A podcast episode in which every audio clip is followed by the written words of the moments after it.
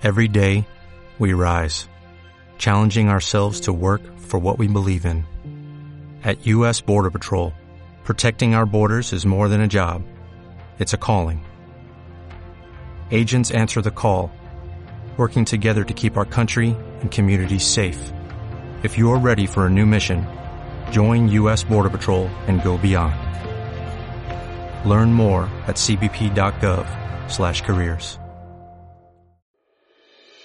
Efecto inspiración es soñar, construir, compartir, es descubrir, conectar, empoderar, es reflexionar, transformar, trascender. Efecto inspiración eres tú. Gracias por unirte a este diálogo. Contar historias que dejen huella en tu corazón es la razón de este espacio de reflexión. Aquí podrás conectar con tu esencia, despertar tu creatividad, descubrir que no hay límites. Soy Jessica Garza. Bienvenidos a Efecto Inspiración.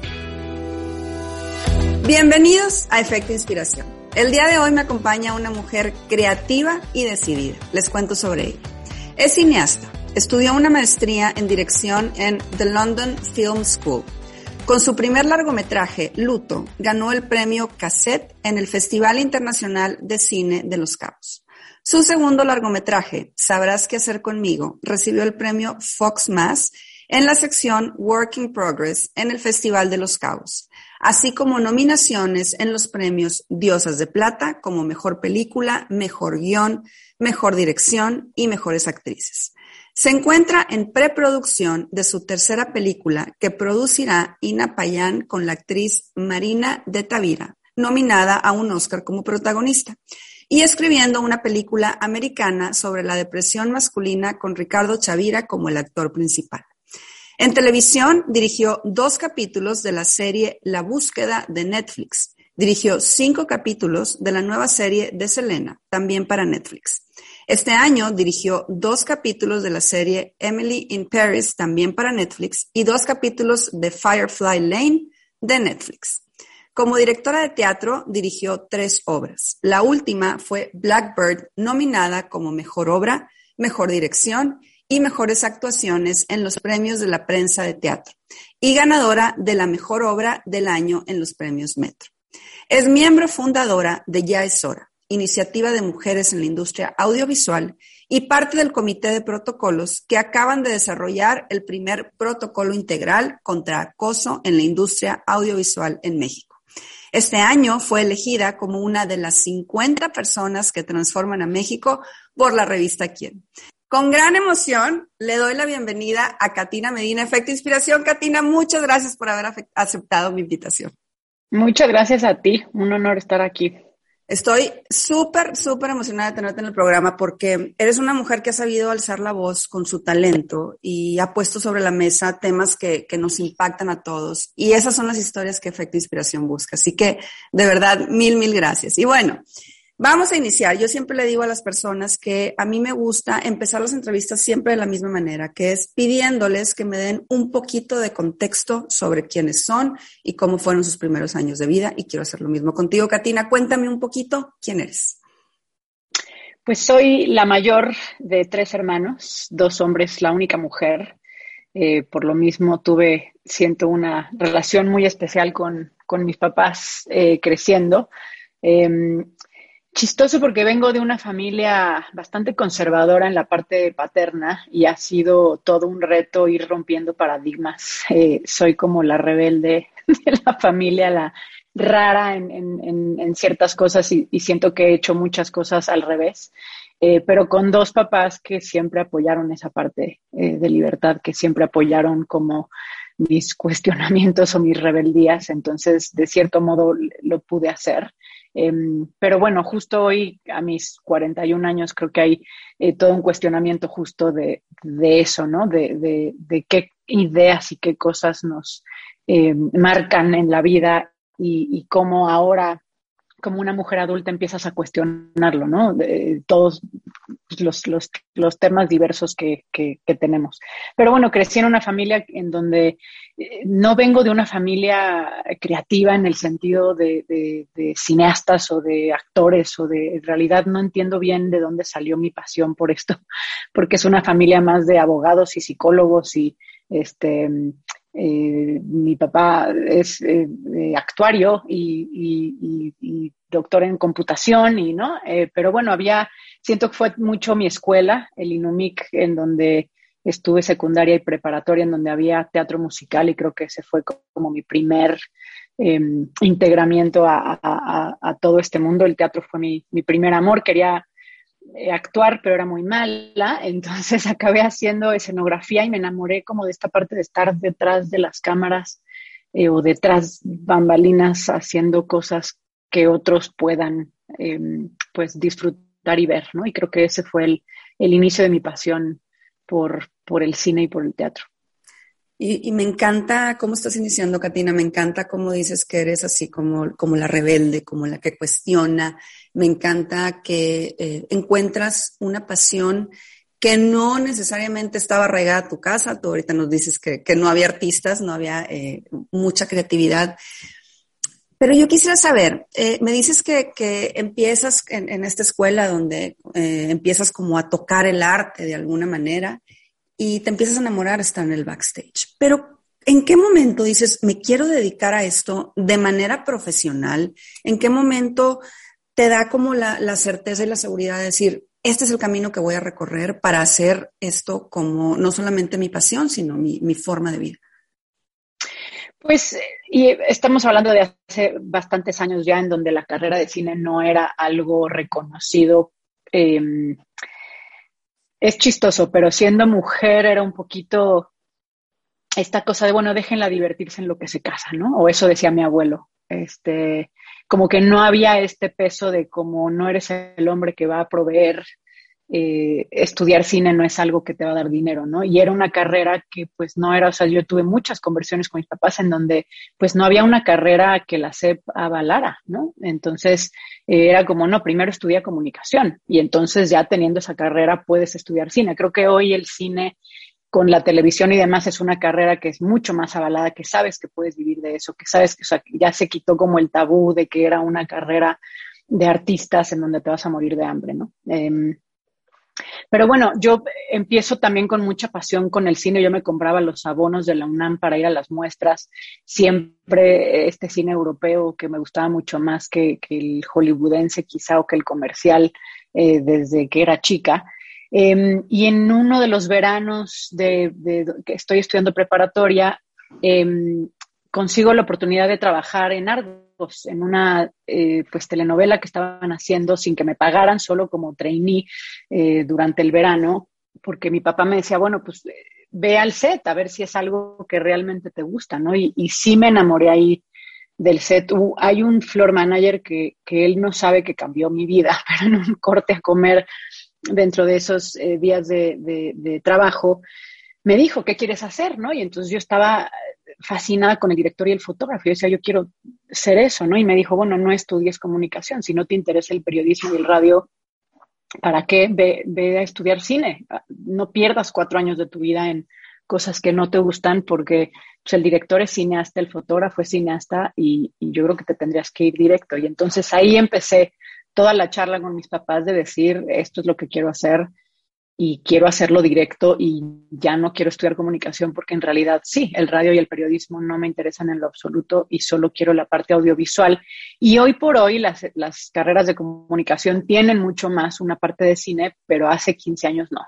Era una cosa mucho más general y ahí es donde eh, decido estudiar cine y, pensar en que esa va a ser mi carrera y siempre con, con mi papá em, lo hablamos porque en algún momento cuando me fui a Londres subió el, peso contra el pound y en algún momento eh, estaba en, riesgo que él pudiera seguir pagándola, ¿no? Yo en algún momento le dije, yo me regreso mañana, o sea, no, no, no, no quiero como ponerlos a ustedes en problemas. Y algo que me dijo que fue muy importante fue como, vas a tener educación en la vida, eso es algo que yo te voy a dar, ¿no? No, no te voy a dar un departamento, no te voy a dar un coche, no, pero educación la vas a tener y yo sé que no estás jugando y sé que esto es lo que quieres hacer.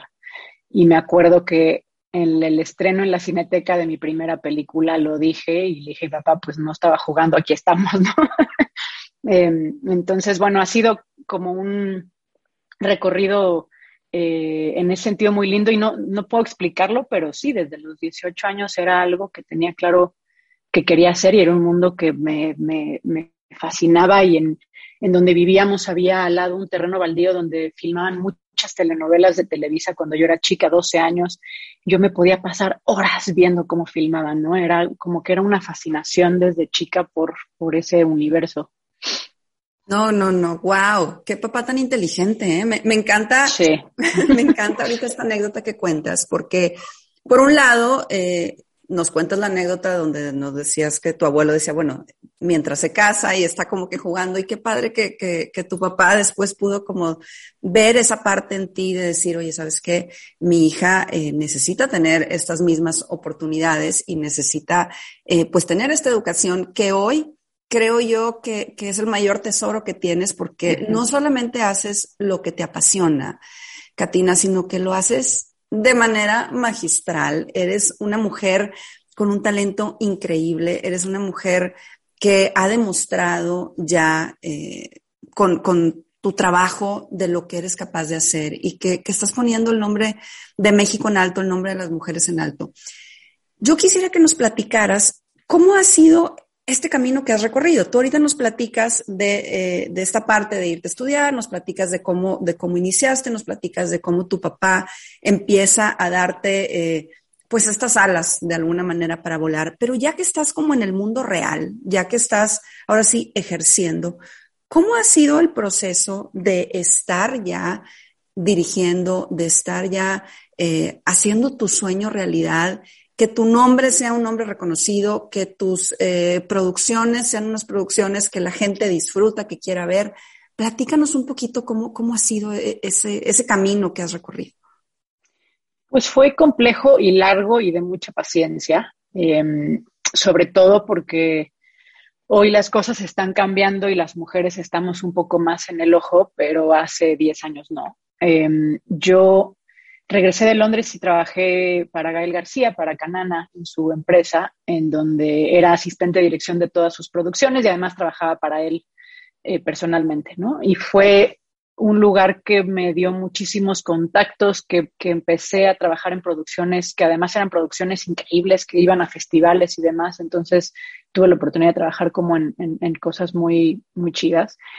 Eh, fui asistente de dirección casi 15 años era muy buena en eso y lo que pasa es que cuando eres buena en algo, pues no, te dejan ir, ¿no? Entonces, eh, y la verdad es que ser asistente de dirección y ser director es un trabajo muy distinto, te da muchísimas herramientas. Yo hoy veo lo, todo lo bueno que me dejó ser asistente de dirección que yo puedo aplicar en mis producciones, pero el trabajo es muy distinto. Entonces, la gente decía, eres una gran asistente de dirección, pero no sé si eres una gran directora, ¿no? Y empecé empezaron muchos años de mucha frustración porque pues yo trabajaba como asistente y claro, el último corto que había dirigido era mi graduación en la escuela en Londres y habían pasado ya unos cinco o seis años y empiezas a dudar de ti misma, ¿no? O sea, ¿seré buena directora o no? Solo he hecho cortos, no sé si tengo el talento. Hay una parte de dirigir que es muy humana y que no se enseña.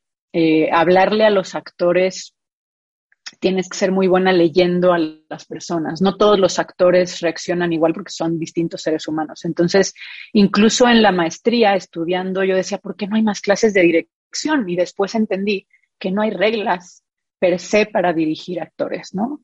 Eh, el, el, tema de la cámara lo puedes estudiar mucho más, ¿no? Puedes ponerte a ver series, a ver películas, te puedes inspirar en ciertas cosas, en dónde poner la cámara, cómo se mueve la cámara, etcétera. Pero toda la parte de dirección de actores, pues un actor no necesariamente reacciona ante la parte emocional igual que una actriz, o hay ciertos actores que son más físicos o que necesitan eh, instrucciones más claras, y eso lo descubres en el momento en el que estás trabajando con ellos, ¿no? Entonces es muy difícil demostrar que eres buena si no estás haciéndolo. Eh, y tuve una oportunidad con unos amigos que estaban haciendo obras de teatro autodirigiéndose, actores, y un día les dije, yo los dirijo gratis. O sea, ustedes necesitan un director, yo necesito actores, necesito empezar como a, a practicar otra vez y, y, hagámoslo. Y hicimos una obra chiquitita con nuestro dinero, este, pero que eso me empezó a dar como mucha más confianza en, en, en eso, ¿no? En, en, empezar a dirigir actores de nuevo. y después viene esta oportunidad de hacer Luto, que es mi primera película, que Renato Ornelas, un productor independiente, eh, me dijo un día, ¿no? Te doy 100 mil pesos, una cámara y 15 días haz una película. Eh, era como un reto, ¿no? Tienes cinco meses para hacerlo, no escribas un guion, escribe una escaleta, ya es algo muy chiquito y muy íntimo que puedas filmar en 15 días. Y pues tomé la oportunidad y eso es en esta industria, en el momento en el que tienes una línea en el IMDB como directora de películas, ya estás, es como si estuvieras en un pasito un poco más allá, en donde empieza entonces la gente a, confiar en ti, ¿no? Em, y también entré mucho en publicidad. Hubo un productor, Antonio Garrido, que, también pues vio algo en mi trabajo y empezó a, venderme y empecé a hacer comerciales y entonces poco a poco empecé a tener un poquito de reel, pero hubo un momento muy complejo en donde tenía que dejar de asistir porque me decían es que si sigues asistiendo la gente no te va a ver como directora. Pero yo no tenía pues dinero para pagar la renta, ¿no? Entonces fueron años bien complejos de no tener mucho dinero. Eh, recuerdo que mi hermano también me sentó un día, mi hermano chico, que ha sido muy fructífero en su carrera y demás, y me dijo, ya no la hiciste, o sea, dedícate a otra cosa porque tienes 35 años y estás no pudiendo pagar tu renta y yo creo que es hora de que veas y pongas un negocio. Yo decía, no, esto es lo que quiero hacer y es una carrera que tarda también un poco más, ¿no? Eh, que hasta ahora, a mis 41, puedo decir que estoy en un lugar en donde ya me siento bien parada, en donde todavía hay muchas cosas y retos que quiero hacer, pero que por lo menos ya te hablan solo para dirigir y ya estás posicionada en un lugar en donde la gente confía en tu trabajo, ¿no? Que eso pues, fue bien difícil llegar ahí, sí, sí, sí, no voy a decir que fue fácil, ¿no? Y qué bueno que lo mencionas y, me fascina eh, esta historia que estás platicando, principalmente por una cosa, por tu perseverancia, Katina. Me encanta esta parte de decir, es que esto es lo que yo quiero. No, no veías si te alcanzaba o no te alcanzaba la renta, que obviamente es, es eh, tener eh, los gastos básicos cubiertos es necesario, no, no digo que no, pero me llama mucho la atención cómo tú pones por encima de todo tu pasión y cómo a pesar de estas dificultades y a pesar de que nos dices, empecé como a dudar, en el fondo sí creías en ti, porque en el fondo tú decías, esto es lo que quiero hacer y no voy a quitar el dedo del renglón. ¿Qué se necesita para lograr eso? Tú ahorita nos hablas de tu profesión, pero en cualquier profesión creo que se necesita tener como esa convicción de decir, nací para esto, esta es mi misión, esto es lo que me gusta, esta es mi pasión. ¿Cómo se logra no distraerte de eso cuando hay tantas cosas que nos están diciendo, está muy difícil, eh, no te alcanza, dedícate a otra cosa? ¿Cómo se mantiene ese enfoque hacia lo que es nuestra pasión y al, y al logro de nuestros sueños? Pues para mí había algo muy claro que, porque sí tuve momentos en, en donde decir, quizá esto no va a suceder, eh, o no quiero ser asistente de dirección por el resto de mi vida, ¿no?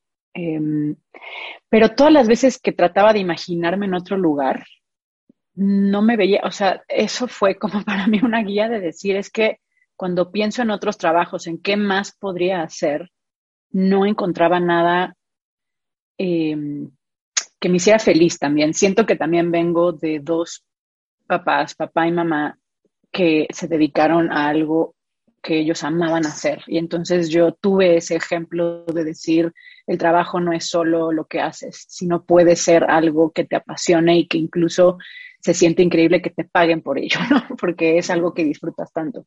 Em, y siempre que, porque tuve algunas ofertas de trabajo por fuera de otro tipo de cosas y que yo cuando me lo planteaba decía, es que no, o sea, no es en donde me siento yo o donde lo quiero hacer. Quizá además no tenía todavía, hoy tengo la certeza de que hay una incluso responsabilidad de contar historias y cómo además en mi vida personal han sido catárticas. Blackbird habla sobre abuso sexual infantil que yo viví y que hacer la obra fue una sanación profunda que 15 años de terapia no me dieron y que entonces hay una parte mía muy psicomágica en donde pues mi siguiente película con Marina es sobre maternidad, que es algo que me llevo cuestionando estos años, em, estos últimos años, ¿no? De ser madre o no, de decidir no serlo, pero de entender que se puede maternar desde otros lugares. Y chistosamente estaba yo escribiendo un guion sobre el tema y siempre que escribo un guion sobre el tema, pues me meto a leer literatura, a escuchar podcasts. Eh, soy muy clavada en los, en los temas y en las ideas y entonces todo eso también ayuda a que en mi propia vida se abran puertas y, se abran cuestionamientos y, haya catarsis, ¿no? Entonces, hoy lo veo claramente, creo que en ese momento no, pero yo también soy muy creyente de, que la vida es muy lista y que también te pone un poco ahí sabiendo que es lo que tienes que hacer, quizá, ¿no? Eh, y porque había siempre una pasión absoluta por, por toda la inspiración de ver cosas y decir yo quiero llegar ahí o yo quiero hacer eso, ¿no? Creo que tener siempre esta inspiración en cualquier carrera, ¿no? En, en, en, que puedas inspirarte con alguien o con algo o con estos libros que lees o con estas películas que ves o con estas pinturas que ves, ¿no? O sea, como que todo eso también es tu gasolina. Katina, ahorita eh, tocaste dos temas que me súper apasionan. Y uno es el de contar historias y otro es el de la inspiración. Precisamente esa es la razón de ser de efecto inspiración. E, estas dos partes, contar historias que puedan ser inspiración. Tú ahorita tocaste también el tema eh, de Blackbird y tocaste cómo esto te, te ayudó a ti a sanar. Eh, tu trabajo se ha caracterizado por, por la profundidad que le imprimes en la trama, por medio de sus personajes, eh, tocas temas fuertes tocas temas personales, como, como es este caso. Y yo quiero eh, preguntarte dos cosas particulares sobre, sobre Blackbird. Eh, tú eh, lo hiciste público en el libro de Alas Rotas de, esta situación de abuso sexual infantil que, que, tú viviste. Y quisiera yo entender un poquito cómo puede sobrevivir una persona a una situación de esa naturaleza? O sea, ¿qué nos puedes platicar de, esto que viviste que pueda ayudar para, que esta situación se evite? Punto número uno. Y punto número dos, tú ahorita decías que a la hora de escribir eh, Blackbird fue esta sanación, fue esta catarsis. ¿Cómo decides que tenías que hablar de esto y, no quedarte en silencio y que por medio de tu talento tenías que abordar eh, este tema con esta obra que creaste? Pues son dos cosas. Uno, eh, muchos años de terapia, sí siento que se necesita ayuda para salir de algo así. Em, en mi caso, además, tardé ocho años en, en, tratarlo. Fue algo que minimicé y que al ser como parte de la familia, que eso pasa más del 60% de las veces que es alguien cercano, eh, pues se vuelve mucho más complejo, ¿no? Poder hablarlo y poder abrirlo. Eres una niña, no tienes las herramientas para entender que te van a creer, no tienes las herramientas para entender que no te puedes cuidar sola. Em, y sí, evidentemente una parte importantísima fue mi familia, que era un núcleo familiar muy sano y muy amoroso y que aún así yo no lo hablé durante ocho años, pero sí teniendo esa contención amorosa fue algo que ayudó. Eh, y después fue terapia, terapia y terapia. Em, desde la normal hasta constelar, yo creo mucho en las terapias alternativas, llegué hasta hacer ayahuasca, que fue también como un poco parte del cierre del proceso, ¿no? Eh, poder también hablar con otras víctimas, eso me parece importantísimo, buscar gente que realmente entienda de lo que estás hablando, porque a veces, eh, por más que la gente de alrededor quiera ser empática, pues es difícil que entiendan lo que vives, ¿no?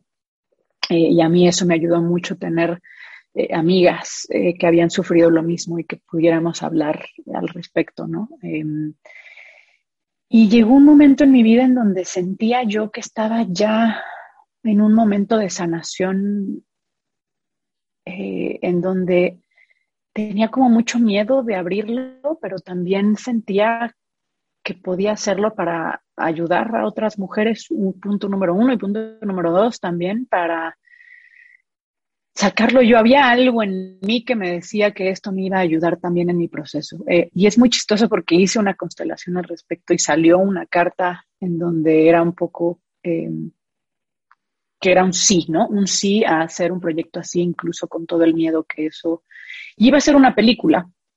iba a ser mucho más personal. Eh, y en mi afán de investigar sobre el tema, como siempre lo hago, eh, me encontré el texto de Blackbird, que es un texto que ya estaba escrito, que, que, se montó en Nueva York, que ganó muchos premios, que se montó con Michelle Williams y Jeff Daniels y ganaron premios también. Y cuando lo leí dije, no es mi historia, pero es una historia sobre abuso que quiero contar. Y, el teatro además, yo llevaba bastantes años queriendo volver a, hacer teatro eh, y estaba buscando el texto perfecto. Entonces todo como que se, se, unificó. Para eso alguien más tenía los derechos, pero no la hicieron, se abrieron los derechos, competimos contra otras tres personas, nos lo dieron a nosotras, o sea, fue todo un camino que, que, se fue dando. Aplicamos para el fondo, lo ganamos, ¿no? Eh, yo invertí dinero para pagar los derechos pensando en, en, que íbamos a ganar el fondo y así sucedió. Fue un proyecto que se dio muy naturalmente. Eh, que fue dolorosísimo y que fue oscurísimo en muchos momentos, eh, porque en, en, en, ese texto el abusador tiene voz y voto y tiene una parte de sufrimiento también y para mí fue un poco adentrarme a esa cabeza, ¿no? Y a, y poder dirigirlo desde un lugar muy objetivo y no, o sea, porque el texto estaba escrito así, yo tenía que ser muy fiel a eso y creo que pues la vida es muy mágica y me puso un texto así enfrente en donde no era solo un testimonio de la víctima, sino también entender el demonio del otro lado, ¿no? Eh, y fue impresionante lo que esto hizo familiarmente. Siento que mi familia, mis hermanos, eh, mi papá, después de ver la obra, entendieron muchas cosas que no habían entendido antes, porque no lo ven es que esto es la belleza de lo que hacemos con el teatro y el cine, que la gente lo ve en un espejo, no lo ve directamente contigo, lo ve en un lugar de entretenimiento, van a entretenerse y de pronto este eh, entretenimiento llega a otros lugares, ¿no? Y en el momento en el que tú ves una historia de alguien más que no es tu hija, tu hermana, tu esposa, tu, siento que puedes eh, o que estás un poco más abierto a, ver y entender lo que sufre esa persona y ahí es donde te da el entendimiento con la otra, ¿no? Muchísimas mujeres me escribieron diciendo pues que iban a abrir el tema o que iban a empezar terapia o que se daban cuenta que habían sido abusadas cuando pensaban que no, que era una historia de amor, etcétera, y entonces fue una obra que, que, que pues abrió muchas puertas hacia allá que a mí me hizo muy feliz porque los mensajes siempre eran como muy esperanzadores, y ahí también es cuando te das cuenta de la responsabilidad que tenemos como cineastas o como contadoras de historias. Eh, sobre todo y específicamente en la parte femenina, yo después de también pertenecer a Ya es hora, que sale después del Me Too, que explota en México y demás, he tenido unos años también de, de, siento que yo crecí en una casa con cero desigualdad, ¿no? Mi mamá trabajó desde que yo era niña, mi papá la apoyó siempre, los dos traían dinero a la casa, entonces para mí, y yo siempre pude hacer lo que yo quería, nunca hubo un freno de género, por lo menos en mi, en mi casa, en mi círculo cercano. Y siento que empecé a ver toda esa eh, desigualdad y, y, toda esta injusticia ya de adulta te puedo decir de los últimos quizás seis años, ¿no? Eh, y ha sido desgarrador, y ha sido tremendo, y también por eso creamos Ya es hora y estamos tratando de ayudar a mujeres en la industria que han sufrido acoso y que hay unas historias terroríficas. Somos una industria que en ese sentido estamos eh, mal y retrasados. Eh, y, nada, hay como unas ganas de, desde lo que hacemos, poder eh, pues ayudar de cierta manera o ser esos espejos o crear ciertas reflexiones que en la vida diaria son bien complejas y que tú haces una obra de teatro y mucha gente me decía es que la cena de después fue brutal, ¿no? De hablar del tema y eso se logra mucho más a través de una obra que sacando el tema en una cena normal, familiar, vamos a hablar del abuso sexual infantil, me explico, porque entonces la gente huye. Pero siento que con estos trabajos hay una, entra desde otro lugar, entra desde un lugar lúdico y se vuelve una reflexión y a mí me parece fascinante. Y a mí me parece fascinante lo que estás platicando, Katina. Me parece increíble lo que estás diciendo porque estás hablando de cambiar vidas, estás hablando de que con tu talento y con tu pasión lo que estás haciendo es cambiando vidas, porque cada uno de, los papeles que puedan desarrollarse, ahorita hablaste de Blackbird, pero en cualquiera de tus producciones puede conectar con, fibras sensibles de alguien que le puede, eh, pues hacer como caer algún 20, le puede hacer clic en cierta, en cierta situación y eh, creas una magia muy importante que hace que eh, mandes un mensaje. Tú ahorita hablabas precisamente de, la responsabilidad que este trabajo conlleva eh, al contar historias. Hace un momento hablabas de la inspiración. Y yo no sé si tú hoy estás consciente, Katina, que tú hoy eres una inspiración. Tú ahorita me, decías que tú buscabas inspiración en otros lados, que investigabas y que tratabas como de, ver qué había y que fuera como esa gasolina. Pero hoy tú eres esa gasolina para muchas personas. Tú eres esa inspiración para eh, pues miles de niñas, de mujeres que vienen atrás de ti, que te ven como una mujer que ha hecho realidad sus sueños. Y mira, se me, se me eriza la piel de, simplemente decirlo, porque a mí me llena de mucho orgullo que, que las mujeres mexicanas logren esto. ¿Qué significa para ti esto? O sea, ¿qué le dices tú a todas las niñas que hoy te ven como esta inspiración, como este ejemplo a seguir, que te ven como una mujer real, como una mujer que sufrió, como una mujer que batalló, como una mujer que perseveró, como una mujer que luchó, como una mujer que hoy eh, eh, está realizada. ¿Qué les dices? ¿Qué les dices y qué significa esto para ti?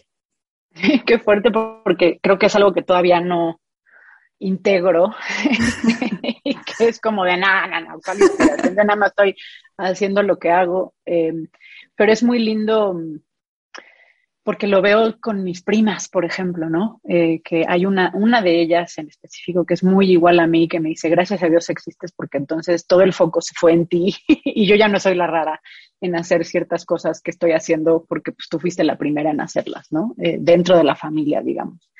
Em, siento que lo más importante que yo he visto es quiénes somos nosotros y no lo que hacemos. Em, es chistoso, pero en mis últimos trabajos, lo que más o lo que me ha ganado los trabajos, porque ahora haciendo series en Estados Unidos hay, toda una parte de entrevistas, ¿no? Eh, eh, en donde pues tienes que hablar del proyecto y tienes que hablar de ti y, y he estado muy sorprendida en donde, por lo menos en Estados Unidos, un poco más, te contratan más por quién eres y por la visión que tienes de la vida que por tu currículum. Yo, los dos proyectos que he hecho en Estados Unidos, yo no tenía el currículum para hacerlos.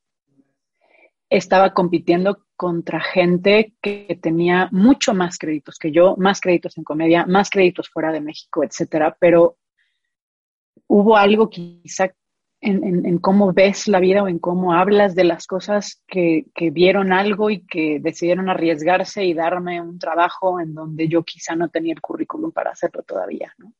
Y que hoy en día de lo que más recibo comentarios es más bien de la calidez humana o de, de cómo tratas al crew, de cómo eres con los actores, de la sensibilidad que tienes, ¿no? Y eso no sé aprende en el set y eso no se aprende en el trabajo, eso se hace afuera, eso se hace en la vida, eso se hace en las terapias que llevas, eso se hace en el ser humano que eres y que creo que eh, lo que tú dejas al mundo y creo que es algo que también yo he ahora pensado, ¿no? En esta decisión de no, de no ser madre, de pronto dije, bueno, hay unas ganas de dejar algo a alguien que no van a ser tus hijos, pero que sí va a ser esta otra gente y que las cosas que haces, salvo el teatro, que ese sí es efímero porque es la temporada y ya, pero las películas sí se quedan allá afuera y sí es algo que la gente va a poder ver constantemente cada vez que quieran y hay, hay también unas ganas de, de ser como mentora de otras mujeres también, porque no vas a ser mentora de un hijo o de una hija. Y entonces hay estas otras formas también de ser como maternal en el sentido más lindo de la palabra, no, no en el sentido de eres la mamá y son los hijos, ¿no? Pero desde un lugar de, mucho apoyo, eh, trato de hacerlo mucho, eh, hago asesorías de guiones de, más chavitas, eh, en todas mis películas ha habido eh, más jóvenes que han trabajado, que, los hemos traído como al set, en el crew, como para que vean un poco la experiencia. Em, ayudé a una amiga a producir su corto, estoy tratando de ayudarla a que haga su primera película. O sea, hay como también estas partes en donde además digo, si no voy a tener hijos, voy a tener más tiempo y ese tiempo quiero bien usarlo en ese tipo de cosas. Pero creo que para todo es un poco ser muy honestas con quién eres y con el corazón, porque las cosas que haces y los proyectos cuando son hechos desde ahí es cuando mejor te va, ¿no? Yo he aprendido como mucho eso. O sea, Blackbird tuvo el premio que tuvo porque fue un proyecto que de verdad se hizo con el estómago y con el corazón y toda la gente involucrada estaba acompañando ese proceso, ¿no? Entonces de pronto digo, no es que haya sido la mejor obra, pero fue una obra que tocaba mucho porque estaba hecha desde ese lugar. Em, y hoy lo veo así, siento que me tardé tiempo en entenderlo. Yo cuando era asistente de dirección vivía para el trabajo, entonces me perdía todas las bodas, todos los bautizos, todos los cumpleaños. Mi familia ya no contaba conmigo, ¿no? Porque para mí el trabajo iba primero y eso cambió con los años. Y te das cuenta en un lugar adulto en donde es igual de importante ir a ver a tus sobrinas en sus cumpleaños que filmar y es igual de importante poder tener espacio con tu gente y con tus amigas que escribir un guion, ¿no? Y, y, que esa parte que te hace ser un buen ser humano es también lo que permea en ganar más trabajos y en que la gente te quiera de vuelta porque eres alguien como que, que, que trata bien a la gente o que, o que es sensible con, con lo que les pasa y, sobre todo con los actores, ¿no? Que son pues personas que, que encarnan estos personajes, que son súper sensibles, ¿no? Cassandra Changuerotti en Blackbird, sobre todo era, híjole, o sea, le tuvimos que, inyectar vitaminas en algún momento porque era un cansancio emocional absoluto de cómo contienes esto y, es importante como, como directora eh, eh, pues hacerlo, ¿no? Y estar muy consciente de eso. Y creo que le diste al clavo, Katina. Ahorita me, me impactó mucho lo que dijiste, que en tus trabajos de Estados Unidos te han contratado o te contrataron más por esa por ese corazón o por quién eres que por el currículum. Y, todo lo que estás ahorita platicando, lo que estás ahorita diciendo de eh, la importancia de, de alguna manera tener como ese balance, así lo traduzco, ese balance de, que no solamente el trabajo es lo importante, sino el, poder tener una vida donde haya un poquito de todo y donde puedas disfrutar un poco de todo. Creo que eh, te da una dimensión muy única. Yo eh, pues he entrevistado ya a, muchas personas, voy a llegar a la entrevista 100, y esa calidad humana de la que tú hablas quedó conmigo tan evidente desde el día uno, Katina, desde, desde que yo eh, te mandé ese mensaje por redes sociales, la manera en, en la que tú interactuaste conmigo, la manera en la que tú te preocupaste por los tiempos, la manera en la que te hiciste un espacio, habla de ese corazón y habla de por qué eh, te están contratando, porque más allá de esas credenciales y de ese currículum, el tener una persona con, con una sensibilidad a flor de piel creo que vale eh, muchísimo y eso, eso sí te lo quería decir y, quiero que toda la gente que nos está viendo o escuchando eh, lo sepa porque pues es real. Yo, yo lo sentí a la distancia y me imagino, no me puedo imaginar lo que, lo que tus actores sienten cuando una persona como tú los estás dirigiendo. Pero, pero bueno, hablando ya, eh, volviendo otra vez a ti, volviendo otra vez a, a, esa sensibilidad y a esa persona que eres y a ese corazón que tienes y a esas decisiones que has tomado y a esta vida que has recorrido y a esta inspiración que hoy eres. Si pudiéramos regresar el tiempo y tuvieras a la Catina niña enfrente de ti, ¿qué le dirías? ¿Qué le diría a la Catina adulta a la Catina niña? Uf, mil cosas. Creo que la principal es, se pone mejor. y, mm, ay, como que no se preocupara por tantas cosas. Siento que, mm, que hay una parte muy racional y muy mm, que estás queriendo como complacer a los demás también y creo que es algo que también con la edad empiezas a, dejar de hacerlo. Em, y creo que está cambiando mucho hoy y hoy empieza como cierto, o sea, poder hablar y decir no voy a ser madre, por ejemplo, sin que sea un tabú, o sea, digo, todavía creo que nuestra generación lo está empezando a hacer como una decisión em, que me parece hermoso y que creo que todas las mujeres jóvenes tendrían que cuestionárselo y no hacerlo solo porque es lo que toca, ¿no? Em, habría maternidades más conscientes y habría infancias más felices también. Em, y ha sido difícil porque siento que nuestra generación ha estado cambiando. Digo, supongo que todas las generaciones han dicho lo mismo con respecto a algo, ¿no? Eh, y, cada una lo vive de como desde ese lugar, pero siento que hay, uno, toda una lucha que a veces es durísima pensar que seguimos en esa lucha, ¿no? En, legalizar el aborto, en, muchísimas cosas que digo, no puede ser que sigamos peleando por, por cierta igualdad. Eh, pero creo que también está empezando a haber una honestidad sobre muchas cosas, ¿no? Sobre lo que es la maternidad. Creo que las mujeres por fin están desromantizando muchas ideas y están empezando a hablar realmente de lo difícil que es, de la desigualdad que hay, de cómo la mujer es la que sacrifica muchas más cosas en su carrera a la hora de ser madre, cómo las exigencias de afuera son durísimas y, quieren que trabajes como si no fueras madre y quieres, quieren que seas madre como si no trabajaras, ¿no? Es como una exigencia absoluta como de todo. Em, y de, pues todas estas ideas que nos meten desde chicas, de la idea de Disney también, del príncipe azul, o sea, de, todas estas cosas que, digo, necesitamos empezar a cuestionarlo y necesitamos que las chavitas lo cuestionen, ¿no? Porque justo creciendo estás como tan, yo estuve como tan perdí tanta energía y tanto tiempo en, todo eso que en teoría quería y que luego llegas a esta edad y dices, pues al final no voy a ser mamá y todo lo que yo hice y deshice porque ese era el sueño que yo tenía, ¿no? Y cómo la vida también va cambiando. Entonces, no sé, a esa niña le diría como no, no te cases con nada, no, nada es como tan, nada está escrito, ¿no? Eh, y uno se transforma también y creo que también esa es una parte que nos es difícil aceptar que, que nos transformamos, que nuestra mente cambia. De hecho, contando historias es, es, es, difícil a veces porque levantar una película tarda mucho tiempo. Y a mí me ha pasado que cinco años después digo, yo ya no quiero contar esta historia.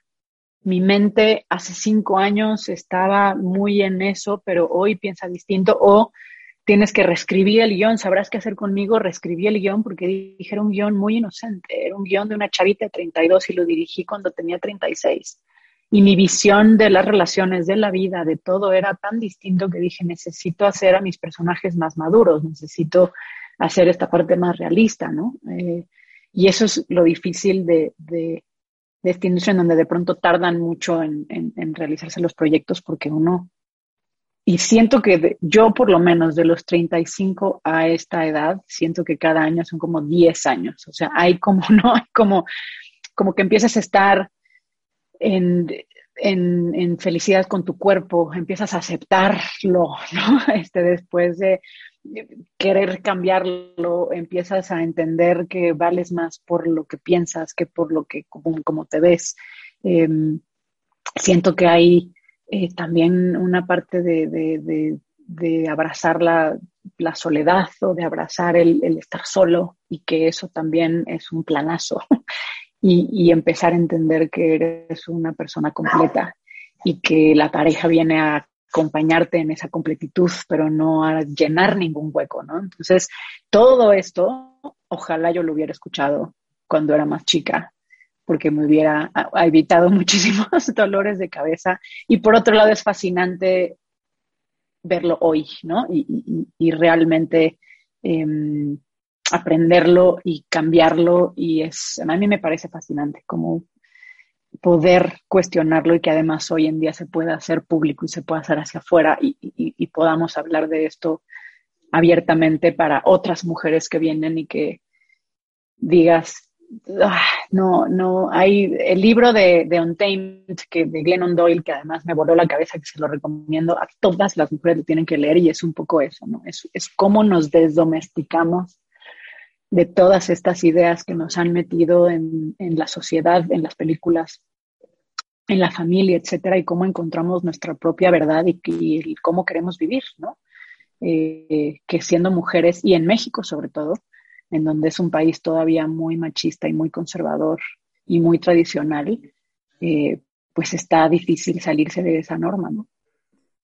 Y hablas ahorita de, pues, desde un lugar de, mucha transformación, tú, tú, así lo dices, que, bien, que ojalá esta niña hubiera escuchado esto, pero bueno, eh, no lo escuchó esa niña, pero lo están escuchando muchas más, que eso se me hace increíble. Y eh, hablar de, transformación, Katina, es, es, desde mi punto de vista, hablar de, trascendencia. Y yo esta palabra siempre la respeto mucho. Tú, tú ahorita la, la usaste, tú ahorita que hablabas de, de cómo eh, las películas se tardan y cómo tú vas transformándote y a lo mejor ya lo que escribiste pues ya no es ahora, ya no lo quieres hacer porque ya eres una persona diferente. Quiero poner así como en el foco la palabra transformación, porque hace que serán unas semanas, la revista Quién te nombró como una de las 50 personas que están transformando a México. ¡Wow! O sea, ¿qué, se siente eso? ¿Qué significa para ti? Una cosa es la transformación interior que tú estás viviendo, que es súper fuerte y que me encanta como lo dices y que eh, te escucho digo, somos contemporáneas, tú tienes 41, yo tengo 43, entonces entiendo perfectamente todo lo que estás diciendo y me encanta esa parte de, de transformarnos a nosotros mismos. Pero, ¿qué significa que estás transformando a México? O sea, explícamelo, porque wow, es, es, es, una, es, una distinción, es una responsabilidad, es, platícame un poquito qué, qué significa. Pues creo que ni yo lo, o sea, cuando me dijeron, no, como que jamás te pones tú en esas listas o crees que vas a estar y es, es también algo como eh, increíble y sorpresivo, pero creo que para mí la parte que más habla de eso es la parte de ayuda a otros. O sea, porque para mí, cuando me preguntaban por qué crees que estás transformando, yo decía, yo no creo que estoy transformando a México con mis proyectos eh, en el sentido de hago películas y trans no. Pero sí hay una parte, y yo lo veo con Blackbird y con Ya es hora. Porque con Ya es hora sí estamos transformando algo, por lo menos en la industria. Está habiendo, eso, hay un primer protocolo contra acoso para mujeres que en producciones, si se sienten acosadas o son abusadas sexualmente, hay pasos que seguir y hay algo que les puede ayudar. Y eso sí transforma vidas, porque hemos escuchado millones de testimonios de mujeres que además son acosadas por directores que son poderosos y que son famosos y que ellos siguen allá trabajando. Y hay muchas mujeres, de hecho, en las escuelas de cine hoy hay 50-50 mujeres hombres, pero en la industria somos el 20%. Entonces yo digo, ¿dónde está ese 30%? Y sí creo que mucho de ese 30% se queda en el camino, no solo por falta de oportunidad, que es mayoritariamente por eso, pero también por haber vivido situaciones incómodas y horrendas en donde dicen yo no quiero volver a un set, no quiero volver a vivir eso y eso es tremendo y es tremendo que nos estamos perdiendo el talento de muchas mujeres por eso. Y todo lo que hicimos en Yasora y el, y el, generar este protocolo que nos tomó un año de muchas reuniones con, con el Boston Center, con Andrea Fonserrada, que a eso se dedican, em, y que ahora estamos empujando porque las producciones lo, lo tengan, ahí es donde estamos transformando algo. Y eso no se trata de ninguna historia que estoy contando, ni de ninguna película que estoy haciendo. Se trata de querer cambiar desde nuestra industria una situación y que va a tardar tiempo, pero que para mí, ahí sí digo, ahí sí estamos transformando. Y además no soy yo sola, o sea, a mí, ¿quién me pone a mí? Pero, pero la transformación en Ya es hora, somos 23 mujeres que estamos haciendo eso, ¿no? Y que, y que, y que también tienen como todo ese crédito. Y con Blackbird, porque sí fue un proyecto que sí creo que transformó y que tocó ciertas vidas y que sí lo sé de cierto por mensajes que me llegaron por otras víctimas que, que surgieron a través de la obra de teatro, en donde sí siento que por lo menos hubo unas 10 mujeres que empezaron terapia y que empezaron a tratar su abuso y que para mí eso también es transformar ciertas cosas y si México significa esas 10 mujeres, pues así es, ¿no?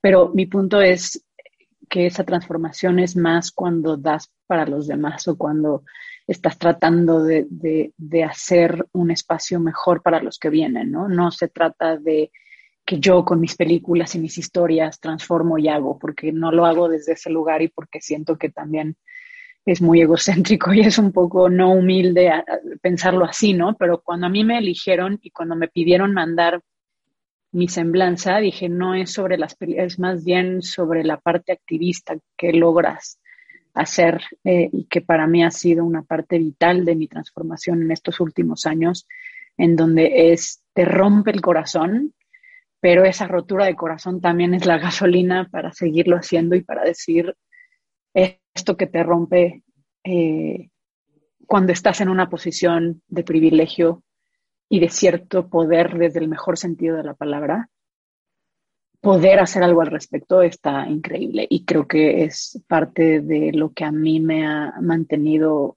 como muy completa y muy feliz, ¿no? O sea, poder usar el privilegio y, la posición en la que estás para, pues sí, para cambiar o para tratar de empezar a transformar algo o ciertos espacios, aunque sea solo en el granito de arena que es nuestra industria, ¿no? No, y, es, estoy de acuerdísimo contigo. Eh, lo que estás haciendo no se trata de ti, lo que estás haciendo se trata de los demás, lo que estás haciendo se trata de precisamente dar esos mensajes sanadores, de, dar esos mensajes que te pueden liberar, que te pueden otra vez transformar y, y de verdad es que pues yo te aplaudo, yo te aplaudo mucho esa labor, Katina, yo te aplaudo eh, que seas tan auténtica, te aplaudo que seas tan sensible, te aplaudo que seas una mujer que eh, es esa gasolina y esa inspiración para las que vienen atrás. Pero bueno, ya antes de irnos para, para despedirnos, Katina, si yo te pregunto, ¿cuál es el sueño que, que guarda hoy tu corazón y, por el que estás trabajando? ¿Cuál sería? Eh, poder hacer más películas, porque siento que en el cine es en donde realmente muestras tu visión y quién eres. La televisión trabajas para alguien más, hay un network, hay alguien más que manda y que tú eres un poco el trabajador de eso y en el teatro, pues el teatro los textos ya están escritos, no es algo que escribes tú, ¿no? Entonces hay una parte de hacer películas que realmente es tu voz, en donde tú decides qué estás haciendo, en donde tú decides eh, cómo lo cierras, cómo lo editas, cómo lo diriges y, y, siento que está cada vez más difícil hacerlo. Entonces, mi sueño es poder seguir entre proyectos haciendo mis películas, que sí es en donde siento que está toda mi visión puesta. Em, en poder volverme en algún momento productora de otras mujeres. Me encantaría llegar a eso. O sea, ahorita lo hago de cierta manera, pero no formalmente y es algo que me encantaría hacer en, algún punto. Y dirigir algo en HBO. Ese es mi sueño. Amo todas sus series y es el sueño de mi vida poder llegar a dirigir algo, algo ahí. Y no tengo duda que, que lo vas a lograr con esa perseverancia, con esa pasión que le metes a tus proyectos, con ese talento, con esa creatividad. Te vamos a ver sin duda alguna y Katina, de verdad. Mil gracias por haber estado hoy en el programa. Pero bueno, una, una última dinámica quiero que, que platicarte. Yo, toda la gente que pasa por efecto inspiración, eh, al final hago esta dinámica con ellos donde les doy una serie de palabras y les pido que la primera palabra que venga a su mente me la diga. Quiero hacer lo mismo contigo. ¿Estás lista? Ok. Empezamos. Cine. Inspiración. Mujer. Fuerza. Determinación. Coraje. Creatividad. Felicidad. Resiliencia. Esfuerzo. Efecto inspiración. Inspiración. Gracias, Katina, gracias, de verdad. De verdad, eres una mujer que eh, nos llega al corazón con su plática. Eres una mujer, otra vez te lo digo, auténtica, sensible. Eres una mujer que nos llena de orgullo. Sin duda alguna, eres una mujer que es efecto inspiración. Así que gracias de verdad por haber estado hoy aquí. No sé si haya algo más que quieras agregar, algo que quieras decir a toda la gente que nos está viendo o escuchando antes de irnos. Eh, pues a seguir el camino y el corazón, porque ahí está la verdad de lo que más nos gusta y lo que más nos llena. Y muchas gracias a ti, es un honor estar, ser parte como de, un proyecto así, me parece hermoso y, y, pues muy agradecida eh, por poder ser parte y poder platicar un poquito de mí. Gracias, Katina. La agradecida de verdad soy yo. Somos toda la gente que tenemos el privilegio de escucharte, de aprender de ti y que un poquito de esa transformación nos llegue también a nosotros con tus palabras, con tu ejemplo, con tu vida. De verdad, mil, mil gracias por haber estado hoy aquí y a todos ustedes que nos acompañaron, muchas gracias. Esto fue Efecto Inspiración. Te invito a que seas parte de la comunidad Efecto Inspiración. Suscríbete en mi canal de YouTube y sígueme en Instagram y Facebook. Nos vemos por ahí. Without the ones like you, who work tirelessly to keep things running, everything would suddenly stop. Hospitals, factories, schools, and power plants, they all depend on you. No matter the weather, emergency, or time of day, you're the ones who get it done. At Granger, we're here for you with professional grade industrial supplies. Count on real time product availability and fast delivery. Call clickgranger.com or just stop by. Granger for the ones who get it done.